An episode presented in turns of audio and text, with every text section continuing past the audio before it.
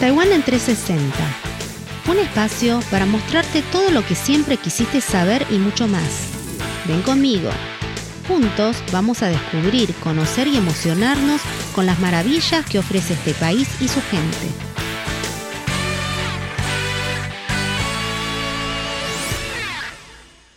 Bienvenido, estimado amigo de Radio Taiwán Internacional, a otra edición de Taiwán en 360 grados. Mi nombre es Vanessa Loy y en esta ocasión hablaremos de la protección que necesitan los niños ante las situaciones de agresión física y violencia sexual. Para este caso, para proteger a los niños pequeños de las agresiones y el acoso sexual, la Fundación Lixin anunció el lanzamiento de un plan de promoción de la autonomía corporal de los niños e incorporar material didáctico para niños en edad preescolar de 3 a 6 años llamado Pequeñas Estrellas junto a pajaritos en el aire y que esto permitirá a los niños pequeños aprender jugando el concepto de autonomía corporal y el objetivo es llegar a 6.661 jardines de la infancia en Taiwán y promover el concepto de autonomía corporal en los niños de todos los rincones de esta isla.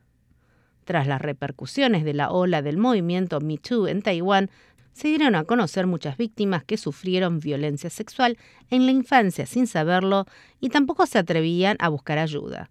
La Fundación Leasing celebró una conferencia de prensa el pasado 26 de agosto, en donde la directora ejecutiva de la misma de la dicha fundación, Wang Yuehao, señaló que según las estadísticas del Ministerio de Salud y Bienestar, el año pasado hubo 4.801 casos de agresión sexual, de los cuales el 2,4% fueron niños menores a los 6 años y los casos de agresión sexual de niños en edad preescolar. Entre ellos, hasta el 90% de los perpetradores eran conocidos y el 40% de los casos de, agresión sexual provienen de la misma familia. Y en la mayoría de las veces, cuando buscan asistencia o consulta, eh, lo hacen después de que ya son adultos. Wang dijo que los adultos deben respetar la adversión de los niños por el contacto físico, como el de abrazar, pellizcar la cara, besar la mejilla, etc. La actual ley de educación para la igualdad de género estipula que el concepto de igualdad de género debe enseñarse desde la escuela primaria, pero ella cree que debe enseñarse eh, mucho antes, desde el jardín de la infancia. Hasta el año 2020, el Ministerio de Educación no proporcionaba directrices específicas y hasta algunos ejemplos didácticos para referencia del personal de los servicios de educación y seguridad, sino que la información solo se publicaba en Internet. Las enmiendas al Reglamento sobre Educación y Personal de Servicios de Seguridad estipulan claramente que se debe recibir al menos tres horas de cursos de educación sexual cada dos años, pero el 80% del contenido se centra en políticas y leyes de igualdad sexual y los maestros de jardín de infantes no saben cómo convertirlos en material didáctico práctico. Y ahora, con este texto destinado a los más pequeños, los, eh, se espera reducir o incluso eliminar la aparición de incidentes de agresión sexual y que los niños aprendan el concepto de autonomía corporal a través de los juegos. Al respecto, Wang Yuehao decía lo siguiente.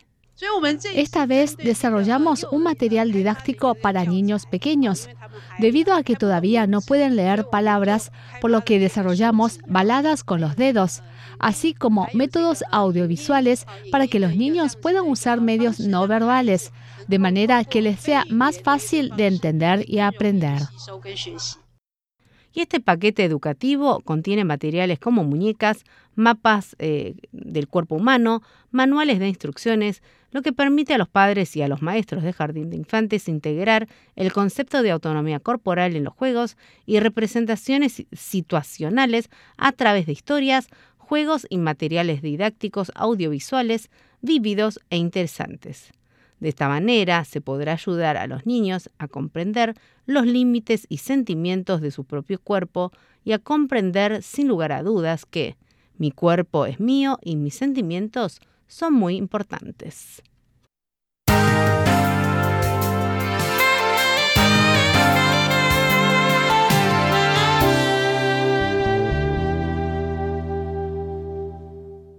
Lamentablemente, a raíz de las repercusiones con respecto al movimiento MeToo, algunas personas han presentado denuncias que a su vez han sido demandadas por difamación o daño a la reputación. Para apoyar a estas personas, varias organizaciones de mujeres junto a la Federación Nacional de Abogados han conformado un equipo legal de apoyo que brinda asistencia gratuita. Más de 40 abogados se han unido a este equipo.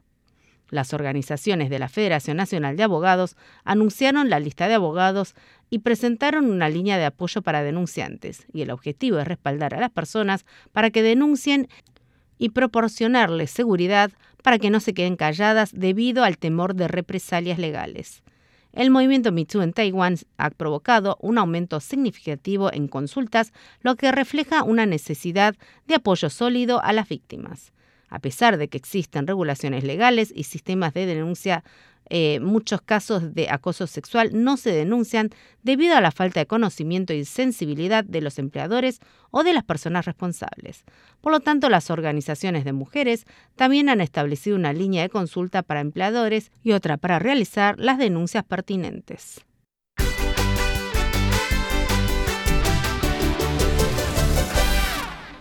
Y aunque parezca que se hace mucho, nunca es suficiente. Recordemos que el movimiento MeToo nos recuerda a una parte de la historia de Taiwán que muchas querrían olvidar. El pasado 14 de agosto se conmemoró el Día Mundial de las Mujeres de Confort, bajo el título 14 de agosto en memoria de las 59 mujeres de confort taiwanesas. La directora ejecutiva de la fundación, Tu In-cho señaló que las 59 abuelitas que fueron víctimas de la esclavitud sexual fueron las precursoras del movimiento Me Too. A lo largo de los años han fallecido sucesivamente y la última sobreviviente falleció en mayo de este año. Sin embargo, el gobierno taiwanés aún no les ha otorgado la debida importancia a este tipo de experiencias. Los participantes rindieron homenaje a las 59 fallecidas con un minuto de silencio y al inicio y a la finalización del evento ataron cintas para conmemorar a estas víctimas.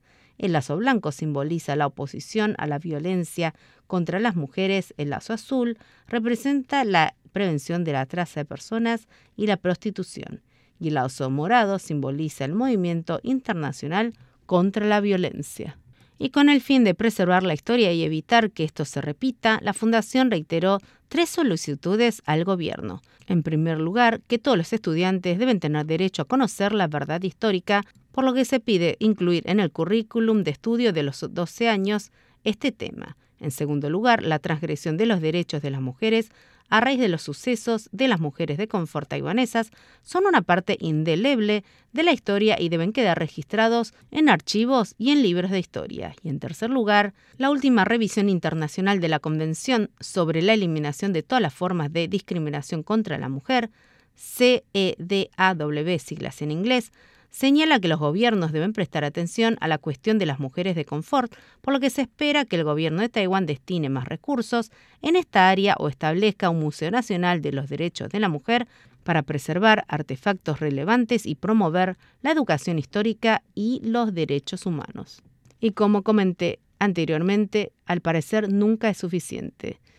Eh, en el principio del programa comenté las cifras oficiales de abuso, pero sabemos que siempre hay un punto negro. Hay una gran parte, quizás el doble de esta cifra, el que la gente prefiere esconderse y callar por vergüenza. Esperemos que a través de estas nuevas iniciativas cada vez sean más las personas que se animen a, dar el paso adelante y hacerse respetar.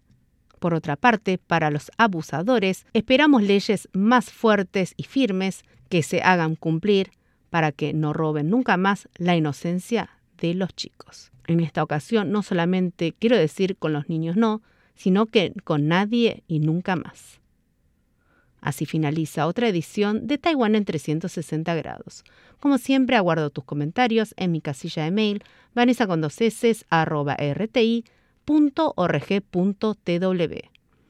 Y sin más, me despido con un abrazo fuerte y te espero en la próxima edición de Taiwán en 360 grados. Hasta la próxima.